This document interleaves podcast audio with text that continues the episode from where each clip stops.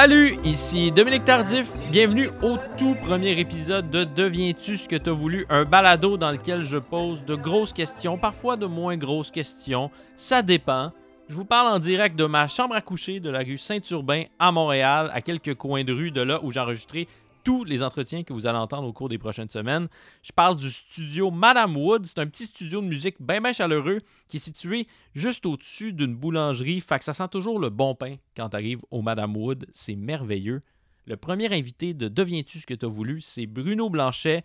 Notre entretien a été réalisé en septembre dernier. Bruno était de passage au Québec pour faire la promotion de son émission Les vacances de Monsieur Bruno pour tout vous dire, je pense que Bruno était un peu hangover cet après-midi-là. Il avait participé le soir d'avant à un autre balado dans un bar. Il avait peut-être pris quelques verres, mais c'est un guerrier, Bruno. Alors, comme vous allez le constater, il a quand même été d'une très, très grande générosité avec moi. Bruno est évidemment rentré en Thaïlande quelques jours après notre entretien. J'étais très heureux, soulagé de lire récemment dans la presse que Bruno va bien. Il est confiné présentement à Bangkok dans l'appart de sa blonde. Son fils Boris va bien aussi. Alors, je salue Bruno s'il écoute ce balado chez lui depuis Bangkok. Et je vous invite à écouter ma toute première et très précieuse rencontre avec Bruno Blanchet.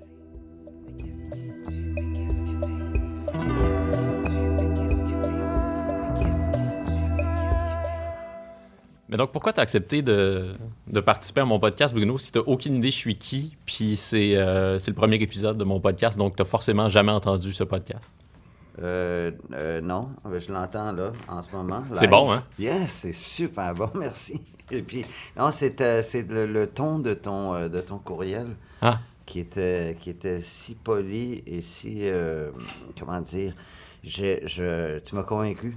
Tu m'as convaincu. Est-ce que tu l'as avec toi par hasard, le courriel que tu m'as envoyé pour me convaincre de venir ici? Sans savoir qui tu étais, sans savoir ce que tu faisais, sans savoir dans quoi je m'embarquais. C'est amusant parce que j'ai écrit à des gens qui me connaissent un peu, qui mhm. connaissent euh, mon travail de journaliste, par exemple. Puis personne ne m'a répondu encore. Personne n'a répondu à mon invitation euh, de podcast. Tu es la seule personne, la personne qui me connaît pas du tout, qui a répondu oui. Je trouve que ça en dit long sur, ça dit long sur ta générosité. Mais arrête, c'est un, un plaisir parce que, tu vois, je, je découvre les podcasts hmm. en ce moment, en même temps que toi.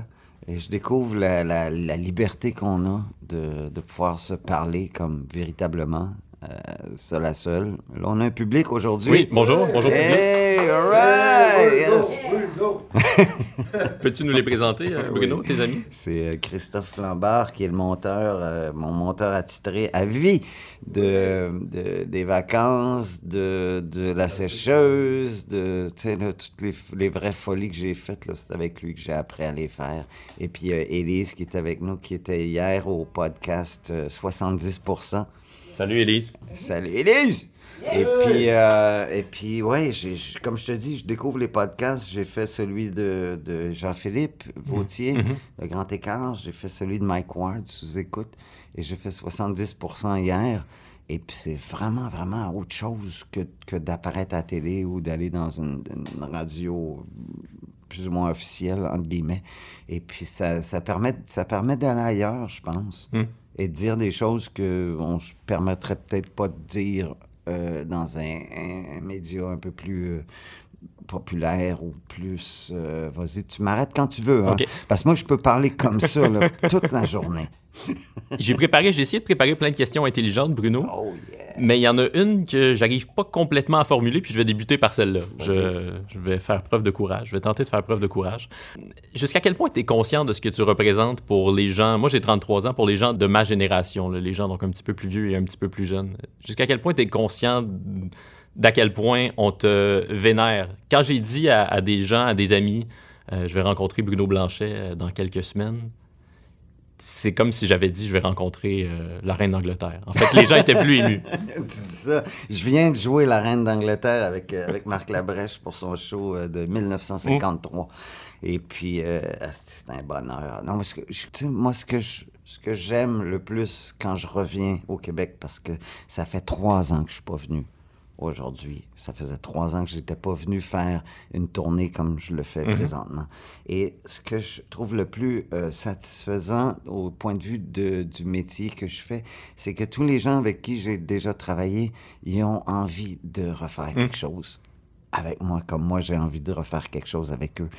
Moi, ça, ça, c'est vraiment le plus beau, le plus beau compliment qu'on peut me faire, c'est d'avoir envie de me recevoir, puis de travailler avec moi, puis d'avoir du fun. Parce que je me dis, Chris, j'ai- dû faire quelque chose de correct à un moment donné. Et puis, je vois aujourd'hui l'impact des livres, l'impact des émissions de voyage, beaucoup plus encore que l'humour à l'époque. Il y a toute une nouvelle génération de gens qui me découvrent, qui savent même pas ce que j'ai fait avant, puis ils me découvrent en voyage, puis ils font « Hey man, tu me donnes le goût de partir Ouais. Puis ça, ça c'est un beau compliment aussi, de, de se faire dire « Hey, je t'ai vu, t'es allé à telle place, ça va l'air le fun, puis j'ai pris la décision de partir. » Et puis, euh, moi, je fais comme, j'espère que ça a bien été, parce que... Tu voudrais pas porter ça sur tes épaules. Oui, non, mais j'accepte de porter ça sur... Ça, je l'accepte, d'avoir donné envie aux gens de voyager un peu plus, puis de s'intéresser un peu plus à l'étranger, peut-être. Ça, ça, ça, m'émeut beaucoup, beaucoup, beaucoup. T'es entré dans nos vies, t'es entré dans ma vie, du moins, euh, grâce au studio qui était diffusé jadis à Canal Famille, qu'on appelle maintenant Vrac TV. Euh, Yeah. Qu'est-ce que tu faisais avant? Tu viens d'où, Bruno? Euh, tes parents radio. faisaient quoi dans la vie? Tu faisais de la radio? On reviendra à tes parents, mais donc la radio. C'était ça ton rêve? Écoute, j'ai- moi j'ai découvert euh, l'humour, je te dirais, par les, euh, les Anglais, Monty Python et Mm. compagnie. Et puis je me disais, oh God, j'ai- j'aimerais ça être capable de faire un humour qui, qui parle un peu plus que juste comme, hey, c'était une fois un gars. Tu sais, je- faire, faire de quoi qui, qui, qui a peut-être un, un penchant artistique dedans. Là, tu sais, je- Plus je- que Roméo Pérus. plus, ouais, mais même à ça, ça écoute, il faut savoir le faire. tu sais. Mm. Et puis, j'ai eu la chance d'avoir un ami qui s'appelait Philippe Lagu. Hum. Qu'on connaît bien, qui anime maintenant la semaine prochaine Oui, à Radio-Canada. Philippe Lagu qui animait à l'époque le Buzz Show. Et À CIBL. à CIBL. Il était tout seul, puis il commençait à s'essouffler, puis il a fait Hey, ça te tente-tu de venir faire de la radio avec moi? Et puis j'ai commencé comme ça avec lui à faire, euh, à faire des, des personnages. Et puis on a eu un article un jour dans le Voir. L'article était plus ou moins positif. C'était comme. C'était un peu beige, là. Il nous aimait pas tant que ça. Mais parlez de vous quand même. Mais il parlait de nous, c'est ça. Et puis là, euh, on était catastrophés et celui qui voulait être notre agent nous a laissé tomber suite à l'article. Un gars fidèle, Ah, visiblement. non, il a fait comme, hey, tu sais, non, mais là, quand tu parles de, de radio, puis tu dis que ah, t'es trop peut-être à gauche, on, on se trouvait bien à gauche des, des stations populaires, puis lui, il- son but, c'était de nous faire entrer à CKMF ou quelque chose comme ça. Puis nous autres, on disait, ben, on est, notre humour est fit peut-être pas. Et puis il y a quelqu'un qui a lu ça, puis qui a dit, hey, ça vous tente de faire de la TV? Fait que je suis allé avec euh, Philippe. Philippe, ça ne tentait pas de faire de la télé. Et moi, ça me tentait. Fait que Philippe est resté à la radio. Il est allé faire Macadam Tribu. Et voilà. Et puis moi, j'ai fait le studio. En gagnant un concours, est-ce que c'est ça qui est arrivé? C'est ce que Wikipédia dit. En gagnant un concours. Ouais. Wikipédia ment? Non, c'est pas un concours, en fait, c'était un appel à tous. Hum, OK. On- nous autres, on s'était dit, OK, tout le monde va, va, va pitcher le même projet de jeunes dynamiques, enthousiastes. Et Yo, les jeunes. Youpidou, yo Oui. les jeunes. Et nous, on a fait complètement le contraire. Et on m'a pitché, moi, comme une espèce de... de- pas d'abruti, mais comme... non, mais pas, en même place, OK? Le gars qui est Et- pas supposé d'être là. Ouais, puis c'était comme tout notre projet. Je- Moi, je, faisais du collage à l'époque et j'avais fait des collages à travers tout ça. Écoute, c'était. On s'attendait pas à l'avoir. Oui, on a gagné un peu à l'auto ce fois-là parce qu'on a vraiment parié sur quelque chose qui devait pas arriver. Et quand c'est arrivé, on s'est dit, oh, regarde, oh shit, on est dans la merde. Ça y est, il faut faire un show de télé à cette heure. Et puis, vois-tu, c'est là que j'ai rencontré Guy Jodoin, c'est là que j'ai rencontré Gilbert Dumas, c'est là que j'ai rencontré Jocelyn Terrien, c'est là que j'ai rencontré plein de gens qui avaient fait de la télé auparavant, puis qui savaient me guider, puis qui m'ont amené à, à bon port. Donc, tu n'avais jamais fait de télé avant ça? Jamais, zéro. Zéro. J'avais jamais, jamais mis ma face dans- devant un Kodak. Et puis, euh, c'était pas comme dans mon plan dans la vie. c'était pas. En fait, j'en avais pas vraiment de plan. J'avais étudié en, assainissement des eaux au cégep Saint-Laurent. En assainissement des eaux? C'est pas mal l'affaire la plus plate qu'on peut s'imaginer, il me semble. ouais, ouais, ouais. Ouais, chimie, physique, maths, maths 401, man. Peut-être right. Oh, ça, c'est tough. C'est l'affaire la plus tough que j'ai jamais faite de ma vie. J'ai pas fait ça, moi. Mais donc, ça veut dire que tu étais un étudiant assidu. Ça ressemble à quoi ton enfance? Tes parents faisaient quoi dans la vie? Mes parents travaillaient pour le gouvernement. Mon père était plombier, était inspecteur en plomberie. Et puis ma mère travaillait pour le gouvernement à l'impôt. Et puis moi, j'étais. J'étais vraiment pas destiné à ça. J'étais sportif, j'étais une bolle à l'école. J'ai sauté des années. Je suis passé de la 2 à la 4. Ensuite, je suis passé de la 4 à la 6. Parce que c'était sous forme de fiche à l'époque. Puis après un mois, j'avais fini comme toutes les fiches de l'année, ouais. je tripais. J'aimais ça, tu sais. Non, j'aimais ça l'école. Puis ça allait pas assez vite. Fait que, comme j'ai sauté des années, mais ben, je me suis retrouvé avec du monde plus vieux que moi. Puis ça, ça a comme un peu teinté tout le reste de ma vie où ce que j'ai... Euh, j'ai toujours un peu l'impression d'être comme un imposteur.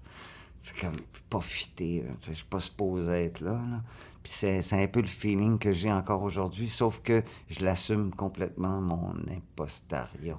Est-ce que ça se dit? Bruno, l'impostable. Quand tu te présentes, tu dis que tu fais quoi dans la vie? Je le sais pas. Je le sais pas. J'ose pas le dire. Tu vois, c'est une maudite bonne question. J'ai bien, bien de la difficulté quand on me demande qu'est-ce que tu fais. Surtout quand on me connais pas du tout, du tout. Genre, je suis en Asie à quelque part, puis je rencontre mhm. quelqu'un, puis il fait Toi, qu'est-ce que tu fais dans la vie Et là, j'ose pas leur dire que ce que je fais dans la vie, c'est ce que j'aime, puis c'est ce que, comme tout le monde rêve de faire un petit peu, tu sais, genre, je voyage, puis on me paye pour voyager. Euh, je vais découvrir des pays où je suis jamais allé, puis je m'amuse, puis on, me donne un salaire mhm. pour ça. Tu sais, je veux pas avoir l'air d'un gars qui se vante, là, mais je suis arrivé à quelque part. Tu sais, je suis mhm. arrivé à un endroit où il y a bien des gens qui rêvent d'y être, et puis je me pince à tous les fois pour faire comme, gars, c'est pas un rêve que tu vis, là, c'est vrai, puis t'es là, puis tu sais, vas-y, 100 man. Tout le temps, tout le temps, tout le temps, tout le temps. Et les shows de voyage, c'est ça que ça te permet de faire. C'est que tu es tellement en vie, là. T'as pas beaucoup de temps pour faire une heure de télé. Trois jours, OK? Trois jours. faut que tu fasses ton heure de télé. faut que les gens pensent que tu as été là pendant au moins une semaine. Et puis, faut vraiment que tu existes plus, plus, plus. Moi, quand le Kodak part, je peux faire n'importe quoi. N'importe quoi sérieux j'ai peur un peu de tout dans la vie, mais si tu fais, OK, à un moment donné, on est au Guatemala, il y a, des jeunes qui sautent dans le lac euh, Panachel, ils sautent d'à peu près une vingtaine de mètres, man. Une affaire, là. Pas possible. Fait que là, je dis au réalisateur, eh, ça serait cool hein, si je sautais. Puis il a fait, ben ouais, vas-y. Je fais, oh fuck, qu'est-ce que j'ai fait? J'ai sauté. J'ai sauté et là, il est venu puis il a fait OK, là, on va le refaire parce que je veux l'avoir d'en haut. Parce qu'il l'avait pris d'en bas, dans le bateau. Uh-huh. Et c'est là que j'ai réalisé dans quoi je m'étais embarqué. Dans ma vie en général. J'ai fait, ah, si, là, je vraiment, là, je suis comme, je suis quelqu'un qui s'en va à full pin, mm. puis qui rentre dans le mur, puis faut que je le fasse, j'ai pas le choix. La deuxième fois est toujours plus difficile. Et puis, Écoute, c'est de, surmonter ces peurs-là, d'aller au-delà de ce que tu penses que tu es capable d'être. Ça, je pense que c'est un métier qui te permet ça dans la vie, que tu sois musicien, que tu sois n'importe quoi. Je pense que c'est le plus beau cadeau que la vie peut te faire. Mais cette façon-là de se sentir plus en vie lorsque la lumière rouge, la caméra est allumée, est-ce que c'est juste positif ou c'est dangereux ah, aussi? Ça peut être dangereux. Oui, oui. À un moment donné, j'ai sauté en parachute puis euh, j'avais un, habit que j'avais jamais porté auparavant. Et euh, à cause que les caméras roulaient, ben j'ai comme j'ai pris bien du temps pour me mettre en position. Beaucoup trop de temps. Et un coup qu'on a fait l'espèce de cascade dans, les airs, j'étais pas capable de manager le suit. Et puis, je me suis mis à spinner. Comme ça. la tête en bas, et j'ai ouvert mon parachute la tête en bas. Jamais faire ça. Jamais faire ça. Non, mais j'aurais pu m'entortiller le- le- les Ouais. fils autour des pieds. Puis l'autre qui plongeait avec moi, euh, il, a, il a ouvert à peu près à 1000 pieds parce qu'il était inquiet, puis il, il me- il me checkait. là. Il a ouvert vraiment à la dernière minute. Fait que j'ai failli causer une catastrophe à cause d'un Kodak qui roulait. Que, non, c'est pas toujours une bonne chose. Il y a un gars qui faisait une job semblable à la tienne qui s'appelle Anthony Bourdin qui s'est enlevé la vie en 2018. On était, je pense qu'il y avait bien des gens partout dans le monde qui étaient tristes de ça. On sait pas évidemment, on peut pas connaître les raisons pour lesquelles il s'est suicidé, mais est-ce qu'il y a une part de toi qui a compris son geste ou qui, même si tu m'as l'air d'être euh, très très heureux de, de Ah, vivre la vie que tu vis? Non, pas du tout. J'ai pas, j'ai pas compris. Puis euh, je pense que son, sa dernière émission, je sais pas si tu as vu Oui. le dernier show, Mhm. le montage à la fin. Oui. Écoute, moi je pensais qu'on n'avait pas le droit de faire des affaires comme ça. C'est, j'ai tellement pleuré, puis j'ai tellement comme, je te dirais, c'est, comme une, c'est, une colère. Hmm. C'est une colère que, écoute, je, je- non, je peux pas, je peux pas l'expliquer. Je peux pas l'expliquer, mais je peux juste dire que dans son effort de création, puis dans son adieu qu'on lui a fait au dernier show, c'est le genre de choses qu'on fait, Christophe puis moi, quand on, on s'empare de la télé, on fait des affaires qu'on pense qu'on n'a pas le droit de faire. Puis c'est ça qui nous satisfait le plus. C'est quand, quand le réseau, c'est quand le réseau, il le voit pas. Là. Puis il fait comme Ah ouais, c'est le fun ça. As-tu un exemple pour qu'on comprenne bien? un exemple. Mon premier montage, c'était le jambon Lafleur. Et c'était tellement mauvais que Christophe il a fait écoute, ça se répare pas. Sauf que il y a personne qui montrait ça comme ça parce que ça fait pas de sens ce que tu viens de faire. On va le laisser de même. Et ça a passé. Le jambon Lafleur. Écoute, on sait même pas si c'est drôle, tellement c'est weird. pas osé le regarder. Là, On n'a pas osé le regarder depuis. Je suis sûr que c'est disponible sur, euh, sur Le YouTube. jambon Lafleur, c'est celui qui a du poil sur le dessus. Oui, c'est ça. ça me revient soudainement. là. Ouais. Mais tu as ça en commun. C'était déjà présent, c'était évidemment présent de façon exacerbée dans N'ajustez pas votre sécheuse. Cette façon-là de jouer avec les codes de la télé, de les repousser même. Mais c'était déjà présent aussi dans le studio. Ça va mal, par exemple. Un sketch qui semble se moquer des téléromans où les dialogues sont souvent euh, vides et stériles. Puis c'était très présent dans La fin du monde est à 7 heures. Ça me fascine, ça, quand même, que tu fasses de la télé, mais qu'en même temps, tu sembles la trouver nonoune, la télé, à bien des égards. Ben, c'est difficile d'être dans la boîte puis de pas en parler. C'est ce que je me dis, là. Tu sais, comme, tu sais, je suis là, là. C'est ce, que la plupart des gens font que- pourtant. Ouais, mais est-ce qu'il n'y a pas à quelque part une place pour justement faire en sorte que la télé se regarde elle-même, faire de la télé? là? Hmm. Tu sais, Ce qu'on fait, nous autres, notre show de voyage, là. Oui. Ça s'appelle les vacances de M. Bruno, mais c'est vraiment des vacances d'une gang en voyage qui font de la télévision. On voit souvent ton équipe. Ah, tout le temps. Moi, je tiens à ce qu'on les voit parce que je veux pas faire semblant de pas faire ce que je suis en train de faire. C'est-à-dire, je fais de la télé, il y a une caméra, puis si la caméra est pas là, ben vous me verrez pas. Fait que, tu sais, il y a forcément quelqu'un qui tient le Kodak, puis il y a quelqu'un qui fait le son, puis il y a quelqu'un qui, qui nous aide à gérer le, le- le tout. Et puis, ces gens-là, moi, je tiens à ce qu'on les voit, je tiens à ce que la télé soit transparente, puis je tiens à ce que la télé, elle sache qu'elle est en train de faire de la télé jusqu'à temps qu'on l'oublie. À un moment donné, là, c'est là qu'est l'art du, du euh, l'impostabilité. Mais donc, parce que sinon, la télé, ce serait hypocrite que de ne pas montrer minimalement l'envers du décor pour toi? Oui. Oh, oui. Oui, c'est pour ça qu'ils maïssent quand ils m'invitent à la télé, parce que je suis toujours en train de pointer en dehors du cadre. On le voit pas, ça, Hey, Bruno? là, ouais! Comme tu fais présentement, là. Ouais. Tu as été engagé pour faire quoi à la fin du monde est à 7 heures? Tout le monde, parmi les, les personnages principaux de cette émission-là, euh, Jean-René Dufort, Isabelle Maréchal, Patrick Masbourian, Paul Oud, Marc Labrèche, je les ai pas mal tous nommés, je pense, Ouais. avait un poste, une tâche très Manuel précise. Foglia. Manuel Foglia, oui. Avait une tâche très précise. Puis toi, on sait pas, on, on- tu nous fais rire, mais on sait pas, t'es là pourquoi? Ben, on, on savait pas non plus. Fait qu'on on m'a fait comme une petite place. On, on m'a intégré comme une, une espèce de, de, de- d'homme à tout faire. Hmm. Moi, je, quand on arrivait le soir à 5h15 à peu près, et qu'on calculait le temps qu'on avait en onde à peu près, et qu'il manquait des minutes, ben là, on se retournait vers moi et on disait, Bruno, il faut que tu fasses deux minutes. Là, OK? T'as 45 minutes, fais quelque chose. Et là, on jammait, pop, pop, pop, puis je partais, j'allais me chercher un costume, puis je faisais un truc. Et puis, c'est là, c'est là qu'a été créé un paquet de personnages par accident. Et c'est là que aussi, on se, on se, on se- on aimait bien un peu comme me surprendre avec Ah, Bruno, va voir Marc, euh, habille-toi en dedans, on a besoin de 30 secondes. Et là, Marc, il s'assoyait bien comme faux, puis il faisait Allez, petit dedans, raconte. Et là, le 30 secondes, il devenait deux minutes. où, je, où je voulais mourir, là. J'avais pas le goût d'être là. Puis, tu sais, à un moment donné, il, il s'arrête, là, tu sais. quand-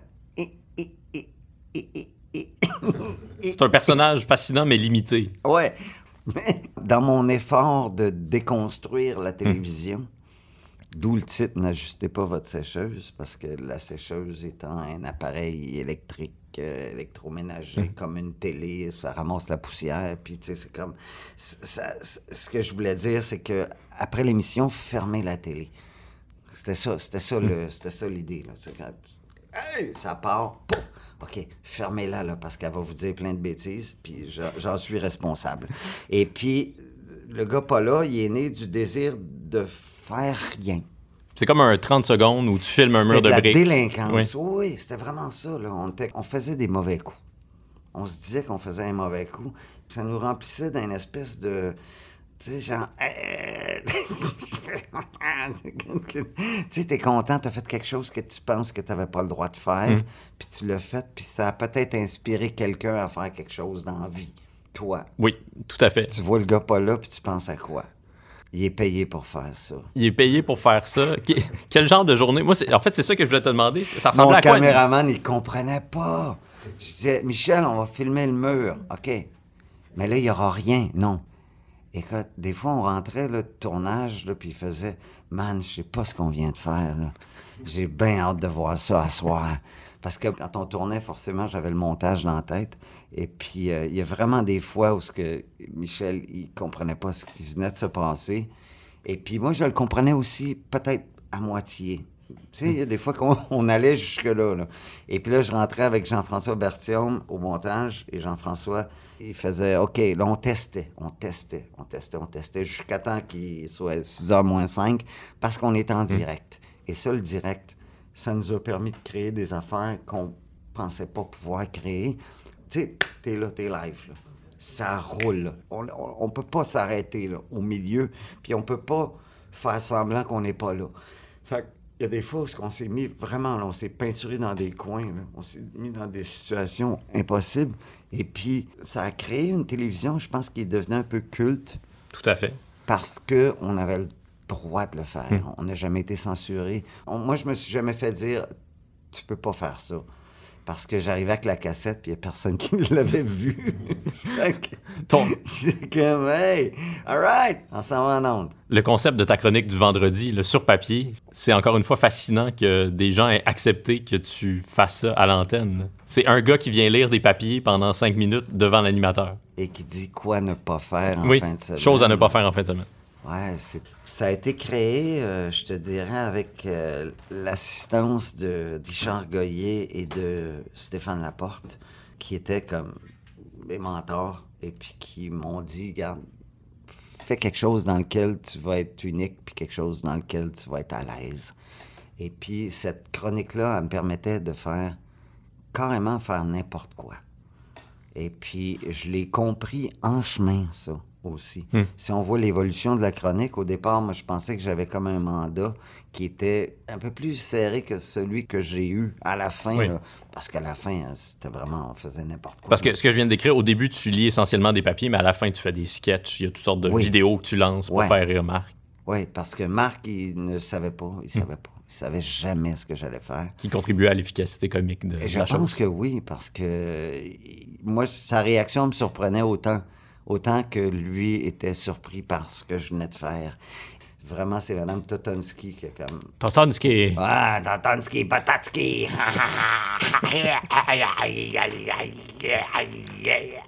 C'est un des plus grands moments de ma vie que je viens de vivre à l'instant. Ça, ce sketch-là, quand il est passé en ondes, j'étais dans le studio.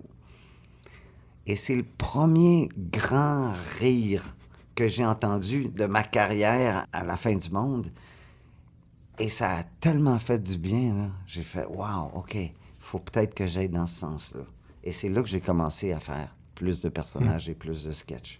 Anne-Marie Lozic, elle est née comment? T'as toute une série là, d'imitations qui sont euh, pas du tout justes. En fait, j'ai l'impression que c'est ça. C'est l'effort que j'ai fait. Oui, c'est vrai. c'est- Non, tu dis vrai, là. Andrea Bocelli, Lara Fabian. J'ai jamais voulu faire juste parce que j'ai jamais voulu faire de la peine à personne. Hmm. J'ai pas ça, j'ai pas cette fibre-là. De... Tu sais, il y a des humoristes qui sont bien à l'aise avec, avec le cynisme puis tout ça. Puis moi, je pense que ce que j'ai cherché à faire, c'est exister comme à gauche de ça, puis faire. OK, si je fais Dominique Michel, ça fait. OK. Moi, je demandais aux gens au bureau, OK, je dois faire telle, telle personne. Donnez-moi un trait de sa personnalité, OK? Elle, elle vous fait penser à quoi? Et là, moi, je partais de l'imitation de quelqu'un qui imitait quelqu'un. C'est comme une cassette copiée d'une Oh, cassette et copiée. voilà. Fait que mes imitations étaient volontairement pas justes. J'ai une fois fait Linda Lemay. Et puis euh, le soir, je rentre, puis je vois euh, à l'émission Flash que Linda Lemay s'est effondrée sur scène euh, suite à sa rupture Oui. et tout ça. J'étais tellement mal parce que je venais de la faire, mais ça s'était passé la veille, sauf que je sais pas pourquoi ça m'a. Vraiment, j'ai. J'ai j'ai comme arrêté à Mm. partir de ce moment-là de jouer, de jouer des, des personnes réelles et j'ai appelé Anne-Marie, Anne-Marie Lozic. Mm. Et j'ai dit, Anne-Marie, je t'aime. je fais pas ça pour me moquer de toi. T'as compris que, tu sais, euh, Anne-Marie, elle, elle a un personnage aussi, là, on s'entend. OK, dans vie. Ça nous rassure de savoir. Ah non, oui, sérieux, là, dans vie, là, super cool. Vraiment chill. Et puis, je l'ai rencontrée, puis elle a joué avec moi dans un sketch Oui. C'était dans la sécheuse, non? dans la sécheuse. Ça. Sinon, regarde, Lara Fabian, j'ai tourné avec son chum à l'époque, dans le parc Jarry. Lara, en fait, c'est qu'il y a un soir, euh, il y avait une nouvelle, c'était une, une étoile s'engouffre dans un trou noir. Et puis, on, on a- on a un visuel de ça. Et l'étoile, à l'époque, c'était Lara Fabian, qui était la star. Et puis, moi, je courais à travers un, un terrain de football et je me jetais dans un trou, un trou de boue qu'on avait fait avec un peu d'eau avec mon, mon caméraman. Et je plongeais tête première dans le trou de boîte. Puis- Donc c'est un peu méchant quand même. et non, mais c'est parce que ce jour-là, tout ce que j'avais dans, dans, la voiture, c'était des, des noix de coco, comme, comme, comme et puis une jupe hawaïenne et une perruque rousse LED. Et ce jour-là, j'avais, j'étais vraiment pas en voix.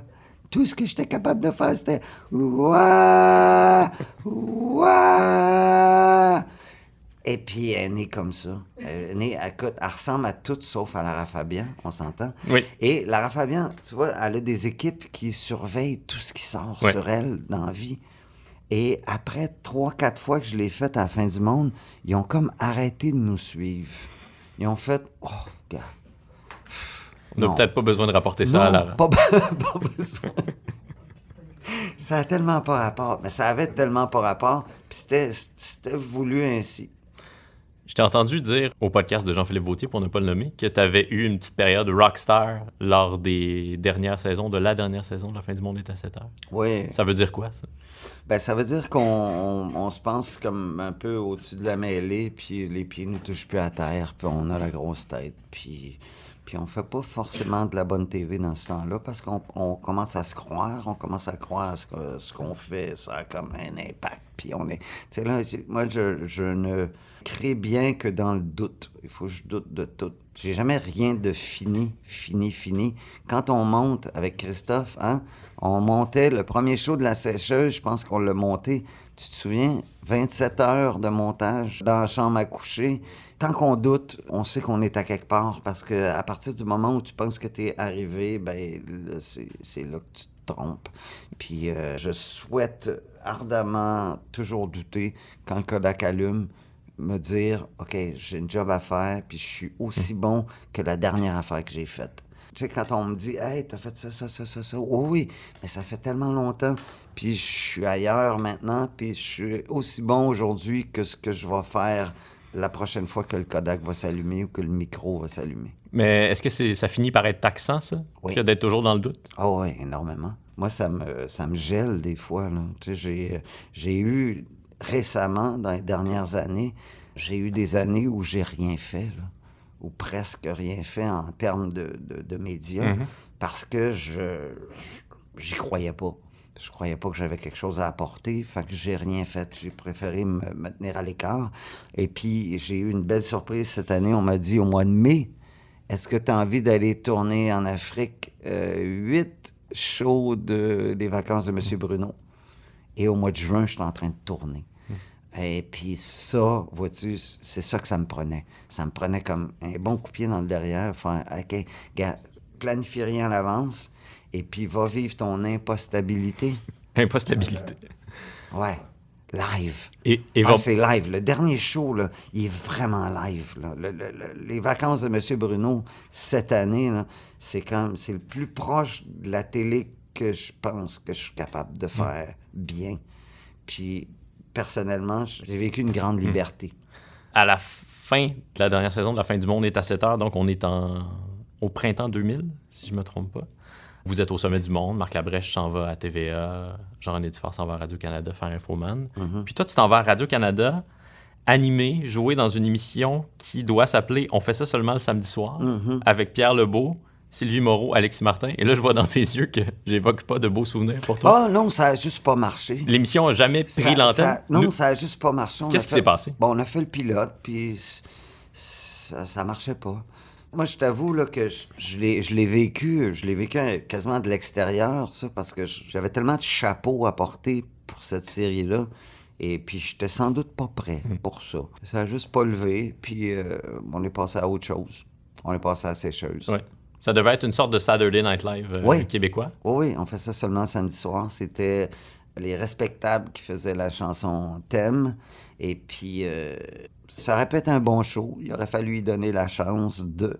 Sauf que c'était parti bento gros, man. C'était gros, c'était immense. Là. Tu sais, je descendais un grand escalier. C'était immense. Et puis.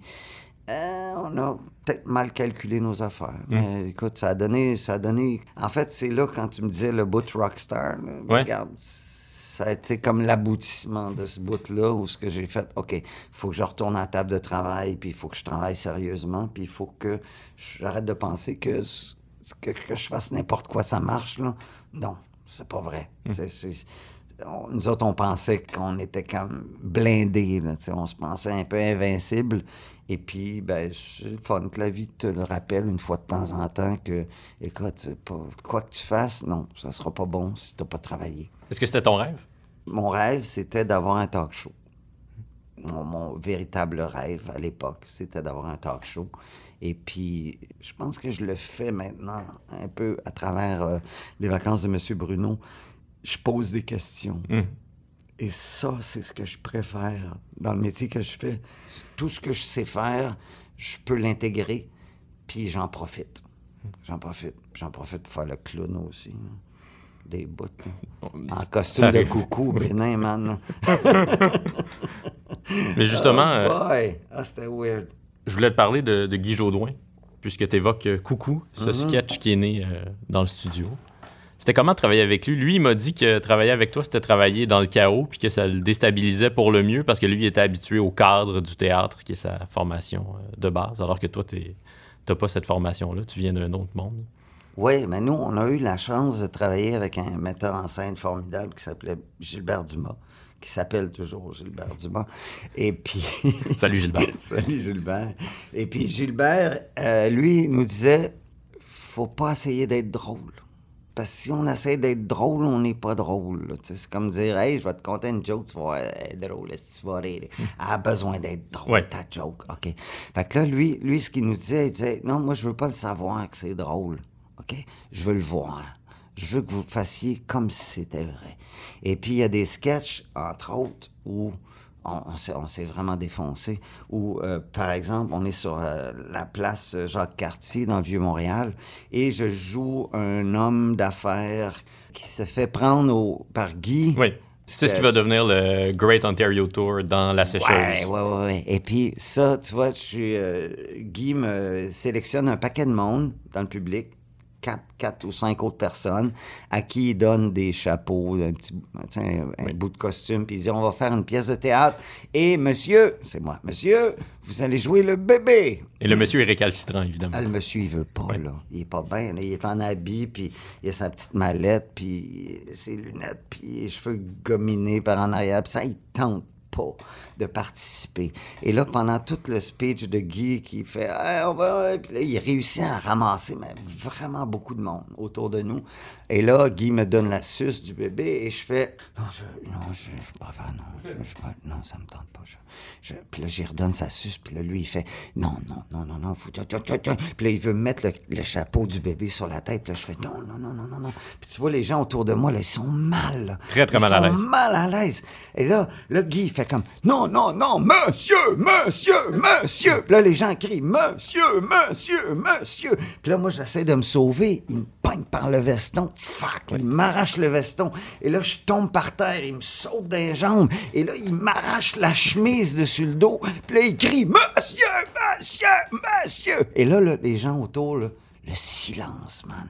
Ils sont comme What the fuck? Et là, je me je réussis à me sauver parce que Guy, son, on y avait dit, faut pas que Bruno se sauve. C'était ça. C'est ça le scénario. Ouais. Et là, j'ai réussi à me sauver. Et là, je suis arrivé dans la ruelle et là, j'ai entendu dans mon en bedaine, dans mon Comtech, j'ai entendu Bruno. C'était Gilbert, il dit Bruno, faut que tu reviennes tout de suite, le monde, ils veulent tuer Guy, là, ils pensent que c'est vrai. On aurait pu perdre un de nos plus grands comédiens. Le monde, il pensait que c'était vrai. Fait que je reviens à Béden avec ma chemise dans les mains, de même. Hey, non, non, c'était une joke. On était à, à fond, à fond, tout le temps à fond. Le bonheur de jouer avec lui, c'est qu'il connaît ton texte mieux que toi, tu le connais. Fait que quand tu oublies tes répliques, il fait Tu ne devais pas me parler de notre neveu Martin. ah oui Tiens donc, j'oubliais Mais pour un gars qui est plein d'empathie comme toi, qui, qui aime ça, euh, rendre les gens heureux, qu'est-ce qu'il y a dans ce malaise-là que vous parveniez à, à créer qui est intéressant, qui est amusant? Ben, encore là, c'était une impression de faire un mauvais coup. C'était vraiment ça. C'était des défis qu'on se lançait. C'était vraiment ça. Puis on avait un truc qui s'appelait Guy, Guidi, Bruno dit Guidi.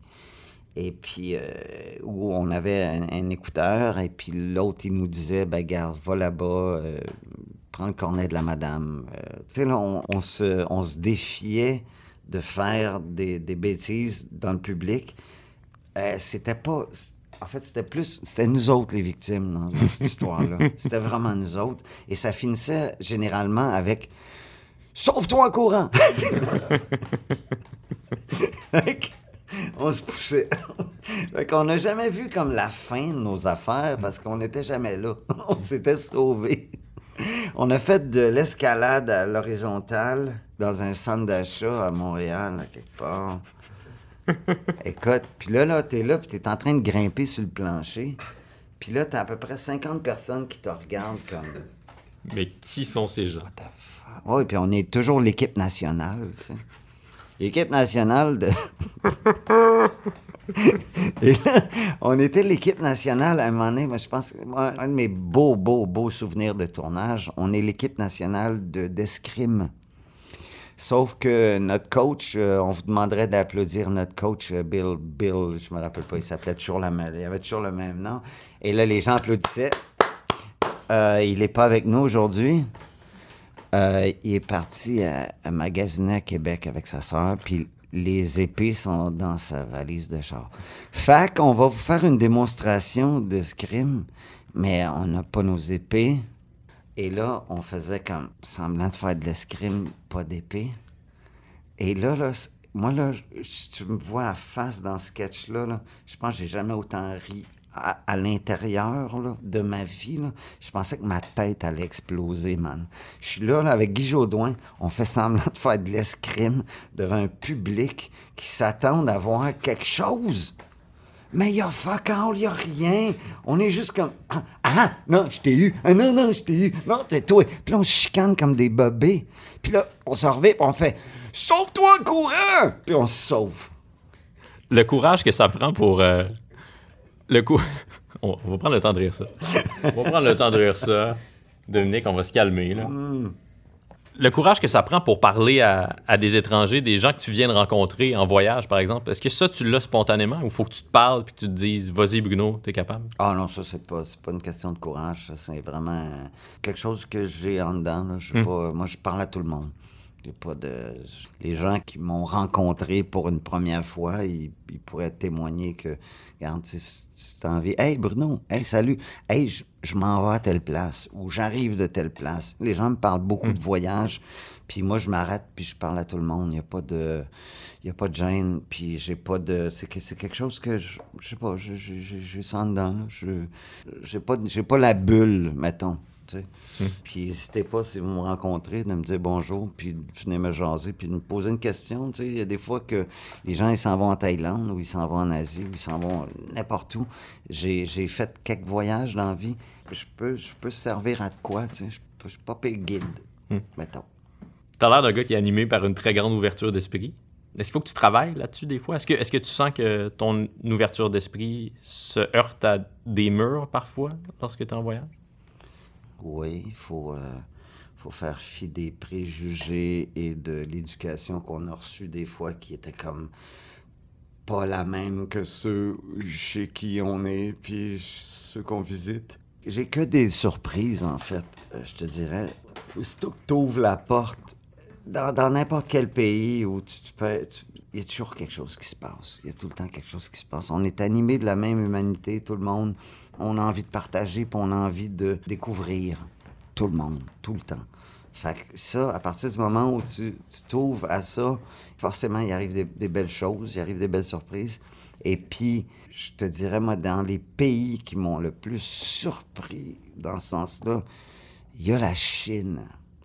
La Chine, écoute, les Chinois, là, ils sont vraiment extraordinaires. Et puis, on n'en parle pas assez des Chinois. Je veux y retourner pour tourner, mais c'est bien compliqué. Ouais. Écoute, moi, j'arrivais dans un restaurant, là, puis le menu était tout écran chinois, puis je comprenais pas. Que j'ai passé quand même presque, presque neuf mois, je pense, en Chine. Et puis, euh, j'allais voir dans les assiettes les gens, qu'est-ce qu'ils mangeaient. Et puis là, je te jure, une, une fois sur deux, peut-être plus, les gens m'invitaient à table. Puis ils disaient, ben, assieds-toi avec nous, mange, bois, puis amuse-toi. Et ça, je l'ai pas vu dans bien des places au monde. Ben, à partir du moment où, tu sais, des fois, on a comme un préjugé envers les Chinois qui voyagent parce qu'ils sont nombreux, parce qu'ils sont bruyants. Mais quand on est chez eux, ils sont, sont franchement accueillants.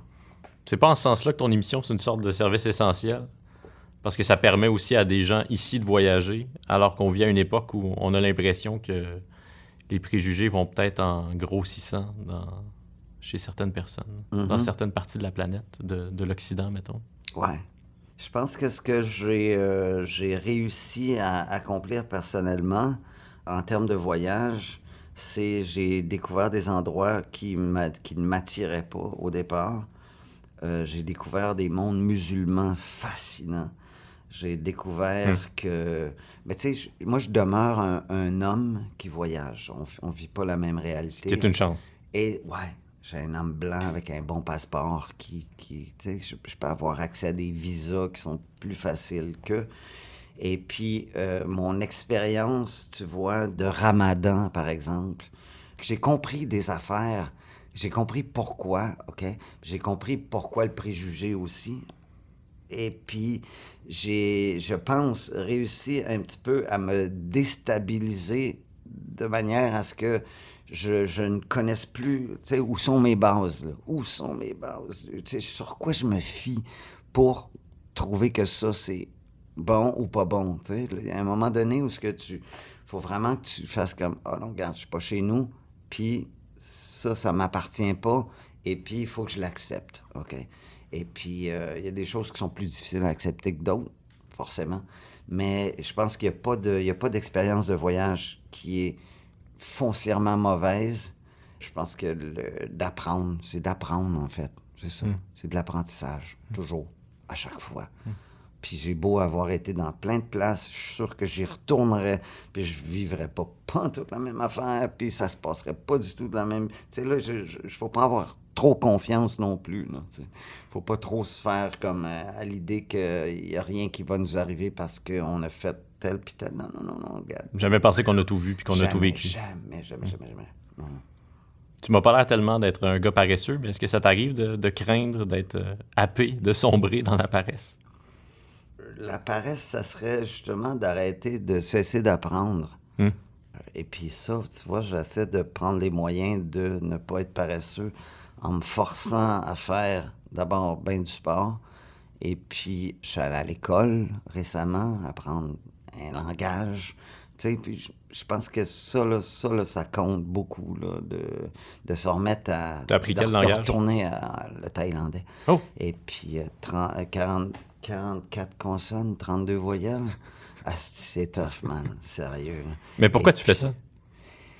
Ben, j'ai choisi de rester là pour un bout de temps. Je sais pas encore combien de temps Hmm. j'y serai, mais euh, j'ai, je me suis dit voyager pour de bon. C'est comme ça que je me suis, euh, j'ai intitulé mon, mon- mon ch- dernier chapitre. C'est d'arriver quelque part, d'apprendre le langage, d'apprendre les us et coutumes, et puis d'essayer de- pas de devenir citoyen, mais d'être là comme à part entière. Et puis, euh, c'est là que ça- m'a amené à apprendre le Muay Thai, la, la boxe thaïlandaise. C'est vraiment pas une bonne idée d'apprendre ça à 50 ans. Je suis ça de même.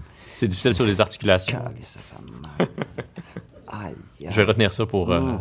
lorsque j'arriverai à, à 50 ans. Sérieux? Non, mais euh, non, non c'est, une- très bonne idée en termes en termes de. en termes de. Dans combien de temps tu vas arriver à 50 ans? Dans 17 ans. Ah ouais, t'as l'âge de mon gars. Oui, oui, on est nés en 86 les deux, c'est ça? ouais. ouais. Ouais, Mon gars qui a, un, qui a un bébé, là, maintenant. Ben oui, ben j'étais très ému de voir ton fils dans le premier épisode de la nouvelle saison, Oh, yeah. mais aussi de, de le voir.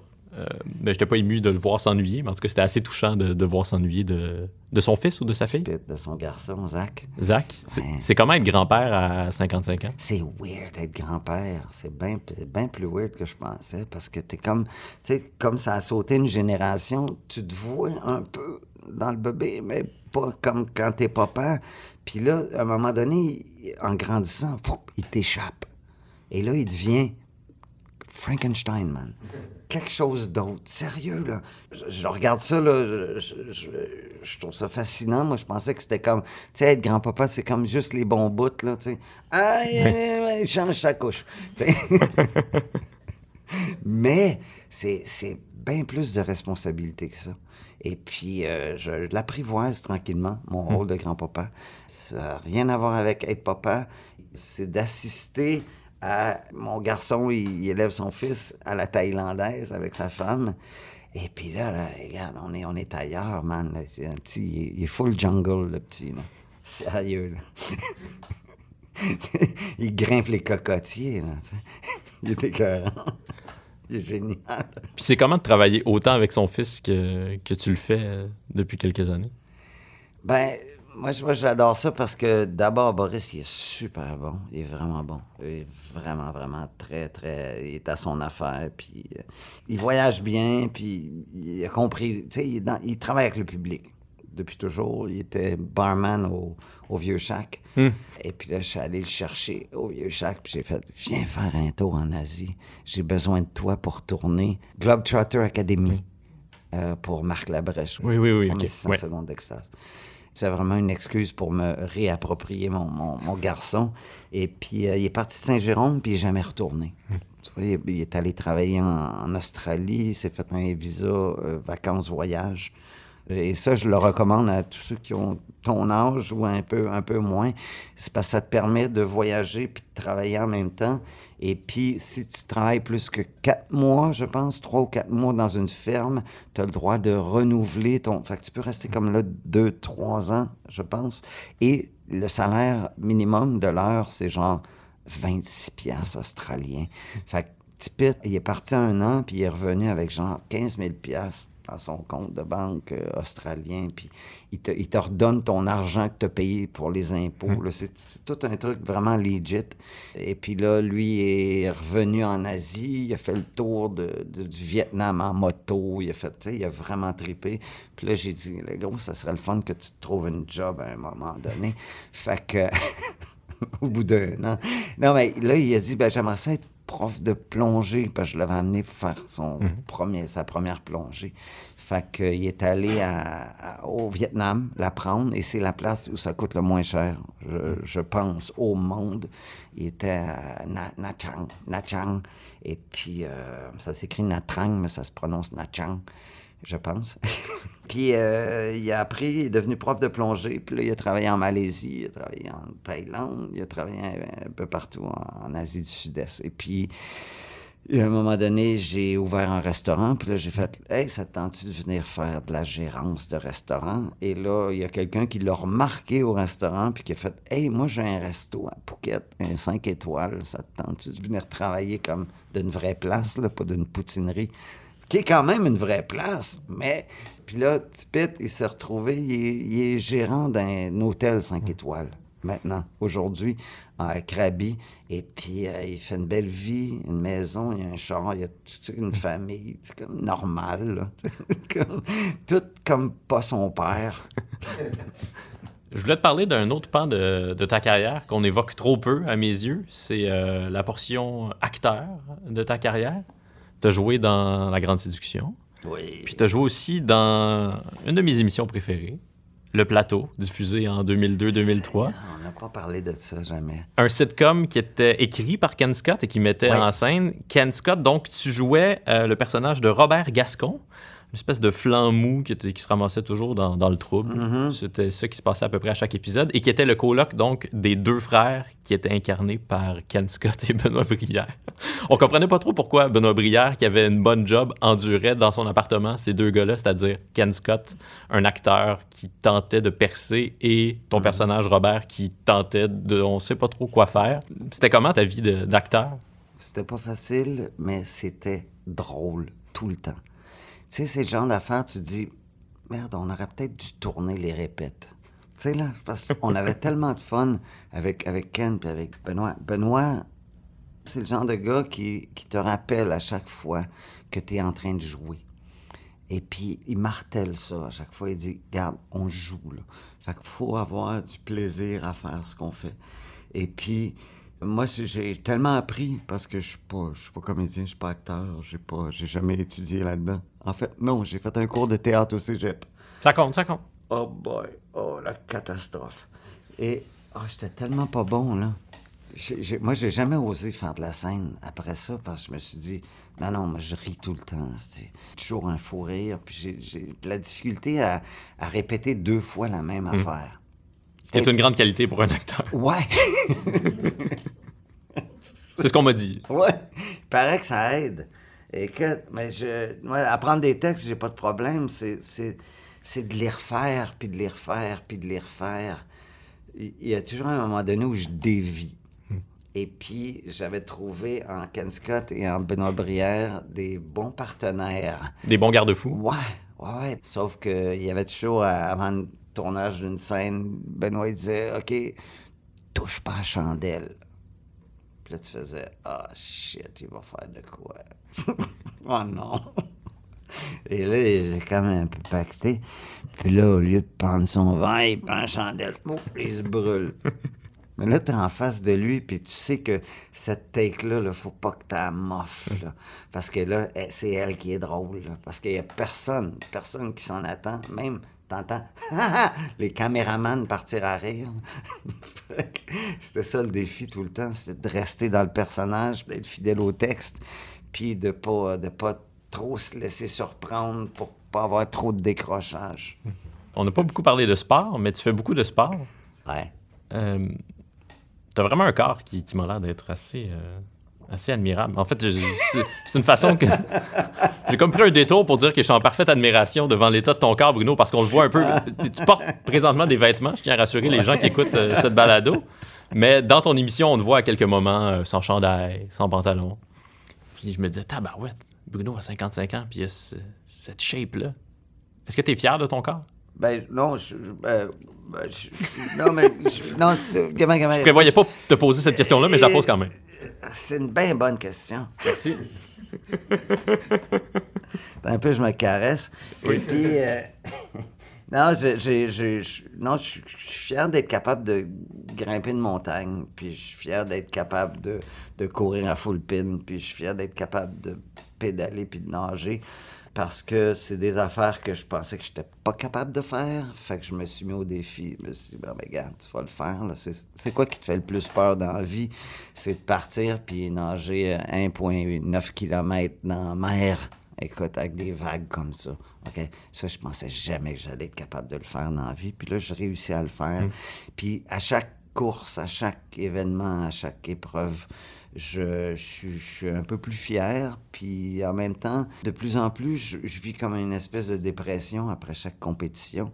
Parce que les compétitions se font de plus en plus longues, puis sont de plus en plus difficiles. Je fais 122 km et dans un mois.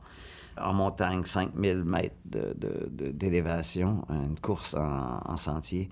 Et puis, euh, tu vois, ça, c'est euh, le genre d'affaires que tu m'aurais dit, tu vas faire ça dans la vie. Une ben non, ben voyons donc. À quoi ça sert? Et puis, je pense qu'elle a, elle a ma fierté de faire des affaires qui servent à rien, puis qui font mal. puis qu'à la fin, t'as une médaille, puis tu fais « Alright, tu sais, je viens de courir 21 heures. Il y a trop peu. 21 heures, man, sérieux, 92 km à Chiang Mai. Et j'ai, j'ai- je me suis filmé en train de traverser le, le- le- le fil d'arrivée. Tu sais, je me relance avec des affaires comme ça. Je vais me revoir en train de faire ça, puis je fais Man, t'es capable. Quand tu penses qu'il n'y en a plus de gaz dans le tank, là, non, non, il en reste, puis t'es capable, t'es capable d'en faire plus. Et puis c'est pas une leçon que j'essaie de. En fait, c'est, c'est, c'est- c'est vraiment, c'est vraiment un plaisir égoïste. C'est des challenges que je me, je me fais à moi-même, puis des défis que je me lance. Puis forcément, quand tu cours, puis que tu fais des, des compétitions, ben, tu joins un groupe qui fait ça. Puis là, tout le monde comme cherche à être meilleur tout le temps. Fait que t'es toujours comme sollicité par cette espèce de, de désir-là de, de- de- d'être mieux, puis d'être plus, puis d'être sur le podium. Et puis, puis c'est le fun. Écoute, moi, j'étais un joueur de hockey. Je jouais contre Mario Lemieux à l'époque. En fait, c'était moi qui... Oh, ouais, à l'époque, il était, il était pas plus grand que moi. hein. Euh, Le Mario Lemieux. Ouais, le Mario Lemieux, oui, quand on tapait, oui. Et puis c'est moi qui étais chargé de le surveiller parce que moi, j'étais comme le. Le goon? Non, j'étais comme le badass. Moi, j'étais comme. Le Claude Lemieux Celui des- qui est dans tes culottes. Oui. Oui, oui, le Claude Lemieux. Puis Mario, à un moment donné, il s'était reviré de bord, puis il m'avait sacré un coup de poing la face. Lui était déjà doué. Ouais, moi, j'avais lâché mes gants, puis pas lui. Pow! Avec son gant. il m'avait knocké. Puis là, on était au banc des punitions, je me rappelle, puis il était à l'autre bord, puis il disait « Mode bataille! Il était tanné de moi, man. Il jouait pour les Hurricanes de Villemort. Et puis, il y avait Daniel qui Les jouait à- Hurricanes de Villemort. Ouais, il jouait, il jouait pour les Hurricanes. Et puis, il y avait Daniel qui jouait à la défense à cette époque-là. Puis lui, il était comme Boboul. Il était, il était plus grand, mais comme rond. Et puis, ça finissait toujours en bataille générale avec les Hurricanes. Je sais pas pourquoi. Fabreville et Villemort, man, ça mixait pas, là. Ça allait pas bien. Donc toi, tu jouais pour qui? Fabreville. Fabreville. ok. Ouais. Mais là, tu vois, Bruno, c'est ça qui est merveilleux avec toi, c'est que je suis pas sûr si tu es en train d'inventer ça à l'instant devant moi pour m'amuser ou si c'est vrai. Non, c'est vrai. Comment je pourrais inventer ça?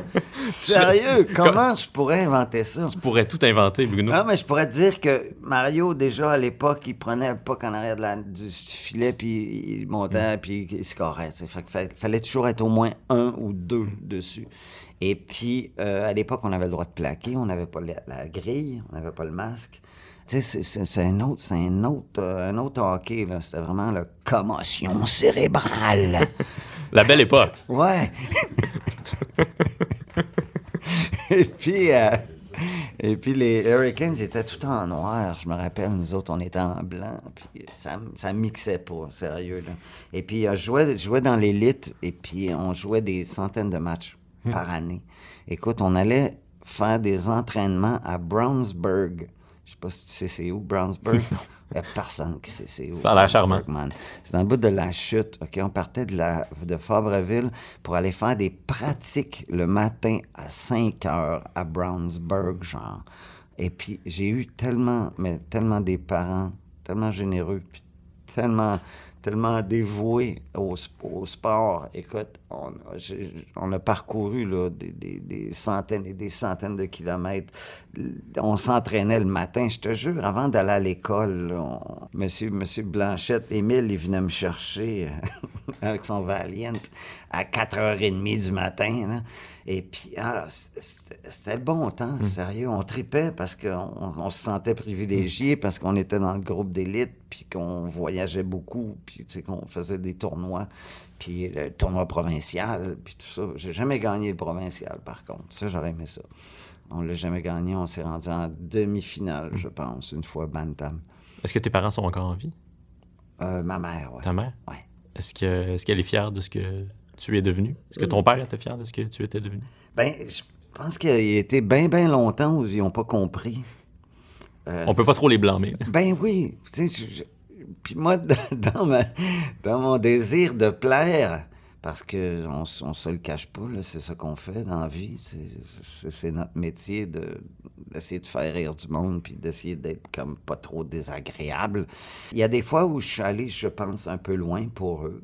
Euh, mais il fallait que je le fasse. Tu sais, des fois, des- t'as comme des appels. là, tu sais, c'est comme, ah, faut, que je- faut que je fasse ça. Je sais que ça va passer weird à Chamédé. OK? Mais moi, euh, artistiquement, j'ai besoin d'aller là. Parce qu'il suivait ce que tu faisais. Euh, ouais. Puis s'il suivait pas, il y avait toujours quelqu'un qui disait Hey, j'ai vu votre garçon à, t- à TV hier. il était habillé en. On sait pas, là. En tout cas, il était pas habillé. Alors, OK, bye. Fait que, tu sais, ma mère, elle, elle l'apprenait des fois par la bande, là, mais je pense qu'ils m'ont suivi beaucoup. Ma mère, elle a, a tout ramassé, tous mes articles dans, dans la presse. J'ai découvert ça. Elle, a comme un scrapbook de tous mes articles. C'est magnifique. C'est vraiment ça, c'est comme l'hommage qu'elle m'a rendu. Puis je- ça m'a touché beaucoup. Parce que je d'abord, quand je suis parti, je pensais pas qu'il y avait quelqu'un qui me lisait. Ça m'a pris bien des années avant de comprendre qu'il y avait quelqu'un qui lisait ce que j'écrivais. Moi, j'étais au cégep, chaque jeudi matin, avant mon cours de littérature française, si je me trompe pas, j'arrêtais au dépanneur du cégep, je ramassais le journal et je lisais le cahier LP2 de la presse devant mon prof, en ne l'écoutant pas. je lisais la chronique de Bruno Blanchet, puis celle de Sonny Duval ensuite. C'était mon, mon bonheur du jeudi matin. Ah, ben merci. Moi, je pensais pas qu'il y avait des gens qui me lisaient. Puis quand on m'a dit, hey, on veut faire un livre avec tes, tes chroniques, j'ai dit, ben non. J'ai déjà été payé pour ça. Les gens l'ont déjà lu. Je- Et puis, euh, Jacinthe Laporte, qui était l'éditrice, m'a dit, ben écoute, donne-moi toutes tes, tes photos, tes passeports, tes affaires. Puis je vais faire comme une affaire, un scrapbook complètement flyé. Puis elle m'a envoyé une page. J'étais à Bali à ce moment-là. Puis je m'emmerdais un peu. Je n'étais pas dans une bonne passe de voyage. Elle m'a envoyé une page, puis elle m'a dit Est-ce que ça te plaît? Puis j'ai fait Oh yeah, fais-le. Fais-le. Là, elle dit Tu veux-tu voir les autres? J'ai dit Non, je veux rien voir. Quand je vais rentrer, je veux avoir la même surprise que les gens qui vont acheter le livre. Puis quand je suis arrivé au salon du livre, il y avait comme une file d'attente d'à peu près deux kilomètres. Là. Je te niaise pas, OK? Puis là, je fais comme, wow, tu sais, il y a bien du monde qui attend, tu sais. T'avais pas compris que c'était pour toi. Ouais, c'était pour moi. je comprenais pas. J'étais, ah, puis là, les gens, il y avait comme mon livre dans les mains, puis ils étaient comme, yeah, alright! Tu sais, la, la scène de film, là, tu sais, où à, à la fin, là, tu sais, le prof, là, tout le monde applaudit, là. ça commence comme ça. Puis là, tout le monde se lève, là. Tu sais, la, la, la scène, là. Tu ta voix, là? Ouais. OK? Ben, c'était ça. C'était ça. C'était comme l'aboutissement de quelque chose. Hey, ça ça- ça- ça m'a tellement bouleversé. Là. Ça te bouleverse encore, euh, visiblement? Ben oui, T'as- ouais. T'as l'œil un petit peu humide, là, Bruno. Ouais. Est-ce que t'as des problèmes oculaires ou c'est Ah l'émotion? non, ça va, c'est l'émotion. C'est bon. Ah non, Mais non. quand je revis cette scène-là, c'était. Waouh! sais, j'ai servi à quelque chose. Hmm. C'est peut-être ça le, le feeling que j'ai eu à ce moment-là, c'est que je me suis dit, bon, j'ai dû faire quelque chose Hmm. de correct. Parce que même quand on fait des folies comme celle que tu fais, le sentiment d'être utile, c'est c'est Ben, c'est essentiel. essentiel, ben oui, sinon, sinon on fait ça pourquoi? là? C'est pas, pas l'idée de laisser une marque autant que d'exister. C'est juste d'exister. là. J'existe tellement full pin, man. Quand je suis dans un autre pays, puis il y a quelqu'un qui main sur l'épaule, puis qui fait Hey Bruno, qu'est-ce que tu fais ici? tu sais, puis je suis nowhere, là, puis comme, tu sais, la dernière affaire que je m'attends, c'est de rencontrer un Québécois. Eh, ça, ça, man, ça fait ma journée, là. C'est tellement fabuleux, là. Puis les gens qui se déplacent, qui viennent au restaurant à Bangkok, euh, qui viennent écrire des mots. Écoute, tu, verrais le resto, là, il y, a, y, des- il y a des papiers là, partout sur les murs. Des gens qui se laissent des messages, des gens qui viennent, puis qui... J'aimerais ça me rencontrer, mais je suis pas tout le temps là. là. J'aimerais ça être là plus souvent. Mais euh, ils viennent se rencontrer, eux, puis ils viennent écouter de la musique québécoise, manger de la poutine dans un pays d'Asie. Il y a quelque chose comme... Moi, je l'appelle un peu le quartier général de Bangkok pour les Keb ça, vois-tu, ça, c'est une, autre fierté, d'avoir réussi à créer un lieu où ce que où ce qu'on peut se rencontrer en tant que passionné du, du voyage. là. Ça, c'est cool. Le nom de mon podcast, Bruno, je sais pas si tu le sais, mais je vais te le dire, c'est quoi? Ça va s'appeler Deviens-tu ce que tu as voulu? Du titre de la chanson de Daniel Boucher. C'est vrai? Ah, je pensais que c'était jamais trop tendre. Ça devait être ça d'abord, mais Ah, on a- j'ai un meeting Ah, je suis avec. pas à bonne place d'abord. Oui, OK, bye! Salut Bruno, merci beaucoup. J'ai un meeting avec les producteurs, puis euh, on m'a dit non, c'est pas bon ça, jamais trop tendre. Ça va prendre un autre titre, Dominique. Alors ça s'appelle maintenant Deviens-tu ce que tu as voulu? Ce qui m'amène à ma dernière question. Est-ce que tu deviens ce que tu as voulu, Bruno? Moi, je suis un long, long making-of, je pense. Still in the making? Ah oui. Ah ouais, je un work in progress.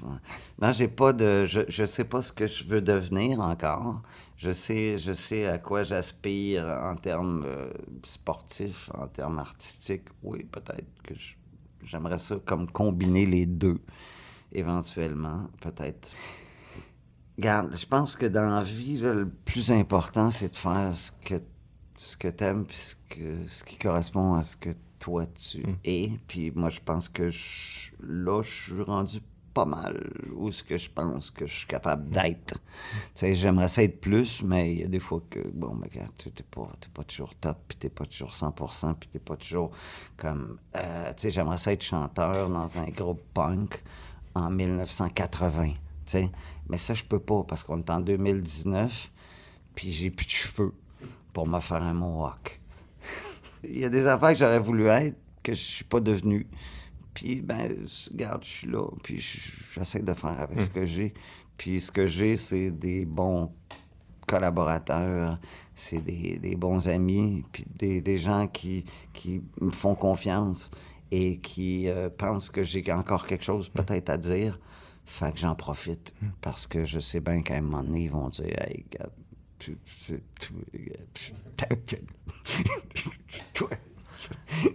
Mais moi, je vais te faire une promesse, je vais aller euh, manger une poutine, Oh, puis boire une bière à Bangkok. Sérieux? Tu vas m'accueillir? Quand? Bientôt, là. Peut-être l'été prochain, est-ce que ce serait une, une bonne idée? L'été prochain, je vais peut-être être Hein? ici. Ah, bon, OK. Ouais. Je vais peut-être être en tournage. Je suis pas certain encore. On va, on se trouver un moment. Je vais aller à Bangkok, puis on continuera la conversation Oh, qu'on a eue aujourd'hui. Oh, oui. Puis moi, je, je, je ferais peut-être un podcast à cette époque. Oui. Sérieux. Tu sais, dans mes plans, là, de. Oh, ça, je commence, ça commence à me plaire, l'idée du balado, là. Peut-être faire quelque chose en direct de, de- du restaurant, peut-être. Je, je, je sais pas, ça, se- ça se précise, là, tranquillement dans ma tête. Mais au moment où les gens vont entendre ça, c'est quand? On sait pas encore. All right. Le producteur n'a pas décidé. OK. Le producteur, je dis le producteur, il n'y a pas tellement de producteurs, mais bon, pour faire plus sérieux, je dis producteur. D'accord. C'est vraiment un, un grand honneur. Tantôt, Ben, t'as merci. dit, je, je pensais pas quand j'étais plus jeune qu'un jour euh, je ferais de la course, que je ferais des marathons, tout ça. Moi, je pensais pas quand j'avais 14-15 ans puis que je regardais La fin du monde est à 7 heures le midi parce que c'était diffusé trop tard puis que ma mère me l'enregistrait. Donc, je rentrais dîner à la maison spécialement pour regarder La fin du monde. Je pensais pas qu'un jour euh, j'aurais la chance de jaser avec toi. Merci beaucoup. Ben, merci à toi. Merci. Il y a un dernier truc que j'aimerais qu'on fasse ensemble, Bruno. Ben, c'est plus Vas-y. toi qui vas le faire que moi. J'ai apporté mon exemplaire de Choses à ne pas faire. Oh boy, oh boy, ah, ça fait longtemps que j'ai pas vu ça. publié aux Intouchables en 2000, très exactement. Donc, c'est une série, euh, c'est des extraits de, de tes chroniques du vendredi à la fin du monde. Puis, moi, chez nous, Bruno, j'ai euh, j'ai plusieurs bibliothèques. Puis, mes livres sont classés en sections. Donc, il y a les romans d'un côté, les livres de musique de l'autre. Puis, j'ai une section poésie, des recueils de poésie. Et ton livre, qui ne correspond à à peu près aucune catégorie, je l'ai mis dans la section poésie parce que pour moi, c'est de la poésie, ce livre-là. Puis euh, je me demandais si tu accepterais de, de nous en lire quel- quelques extraits. J'ai mis des, des post-it, j'en ai mis beaucoup trop. là. Je me suis dit, je je vais- mettre des post-it Ah sur mes préférés, vais- puis c'est ça. je vais essayer. J'en ai mis sur chacune des pages. Ou à peu près. Il ne faut pas se déguiser en mollet dans une exposition canine. Est-ce que ça vient d'où, ça? J'avais un costume de mollet, je sais pas si tu te souviens.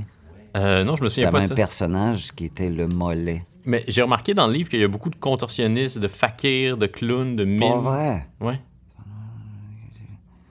Euh, végétarien, ne soyez pas dupes. Le ballonné, ce n'est pas de la viande de ballon. Écoute, dans quel, dans quel état d'esprit j'étais quand j'ai écrit ça, man? Sérieux.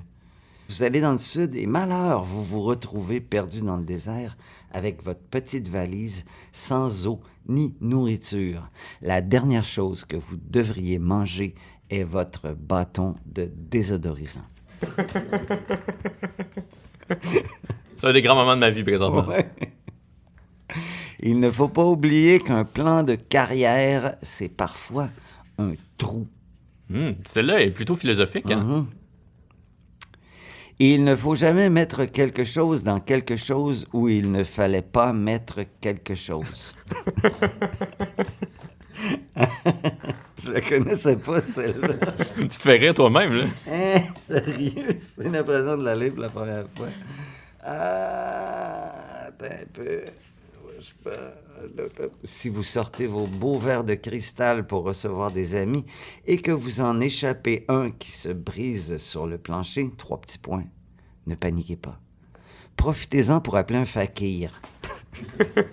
Les fakirs, et voilà. Ah, God. Si vous allez sur le bord d'un canyon où il y a de l'écho de grâce, ne criez pas votre nip. Hey, c'est vraiment n'importe quoi, ça. Les gens qui disent euh, Chose à ne pas faire. Hey, la tête que j'avais, hein. complètement chaud. Je m'étais rasé pour, pour aller euh, interviewer euh, Bernard Landry à l'époque, qui était le ministre des Finances, et il allait présenter son budget. Et j'étais à Québec, et puis je m'étais fait une, une couronne. Je m'étais rasé juste au milieu, comme ça. Pour faire Comme plus- lui. Pour faire plus sérieux. Non, non, pour faire comme.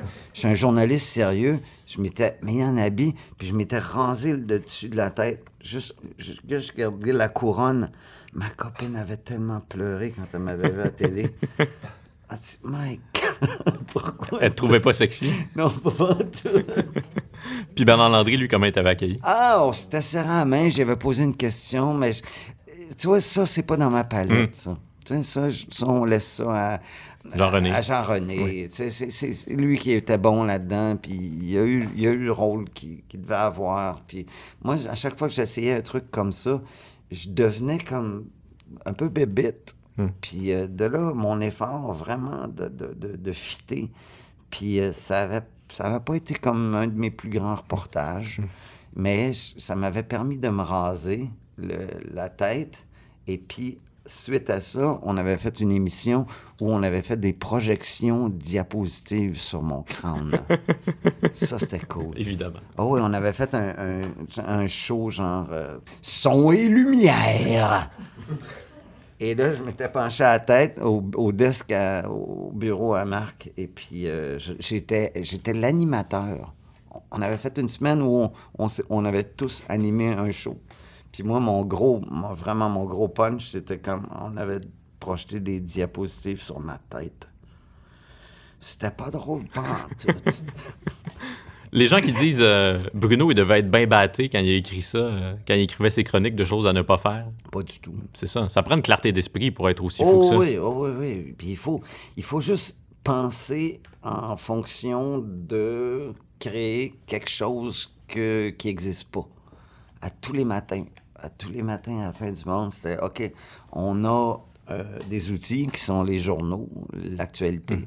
Et puis là, faut aujourd'hui, il faut créer quelque chose qui n'existe pas.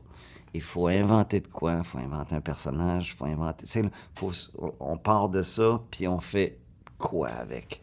Et puis, euh, c'était, c'était, pas une job comme, tu sais, tu rentres le matin, puis tu ressors... Non, c'était constamment. 24 heures par jour, je- j'en rêvais. C'était ça. Quand on tournait La fin du monde, c'était, t'étais commis à toujours chercher comment faire rire, comment, quoi inventer, quoi, comment surprendre. C'était ça. Moi, ma job, OK, tu me demandes c'est quoi je fais dans la vie, Oui. j'essaie de surprendre. Marc, à l'époque. Et là, j'essaie de surprendre, je sais pas qui, là. Pas surpris, toi, hein? Pas en tout, hein? J'arrive pas à surprendre Christophe. Il a rien à faire. Élise, t'es surpris? The? Moi, j'ai quand même été surpris aujourd'hui. Je savais que tu avais un grand cœur, mais je pensais pas qu'il était aussi grand que ça. Merci beaucoup. Je, je, je sais pas comment exprimer mon amour pour la communication, puis j'espère que dans un dans un- une situation comme on vient de vivre, que ça non mais que ça, ça a passé l'idée que regarde, on a on a rien à se cacher, puis euh, on fait ça parce qu'on aime ça, puis on fait ça parce qu'on veut peut-être inspirer les gens à comme aller au-delà de ce qu'ils pensent qu'ils savent pas faire ou qu'ils sont pas capables. C'est ça. C'est peut-être ça ma job finalement. Merci d'avoir participé à, à ma situation, Bruno. Merci. C'était Bruno et sa chronique est sympathique et il nous a fait rire. Merci Bruno Blanchet. Merci.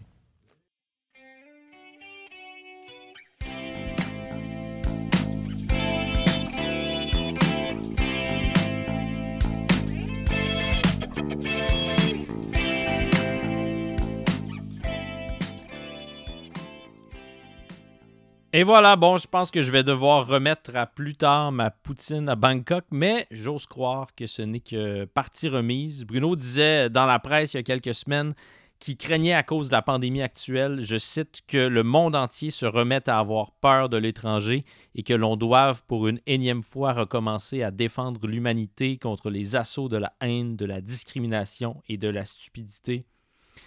J'ose espérer que l'humanité va donner tort à Bruno Blanchet et j'espère vous retrouver bientôt pour un autre épisode de Deviens-tu ce que t'as voulu? Ce balado est monté et réalisé par mon super-héros Jean-Michel Berthiaume. C'est Anatole qui a généreusement accepté d'interpréter la chanson thème créée bien sûr par Daniel Boucher. C'est mon vieux chum Louis-Jean Trudeau qui signe les autres musiques que vous avez entendues.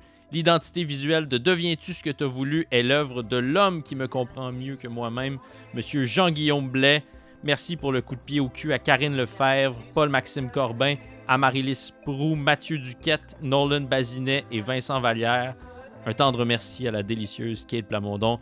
Merci à Vincent Blain du studio Madame Wood. Ici Dominique Tardif qui vous souhaite de devenir ce que vous voulez.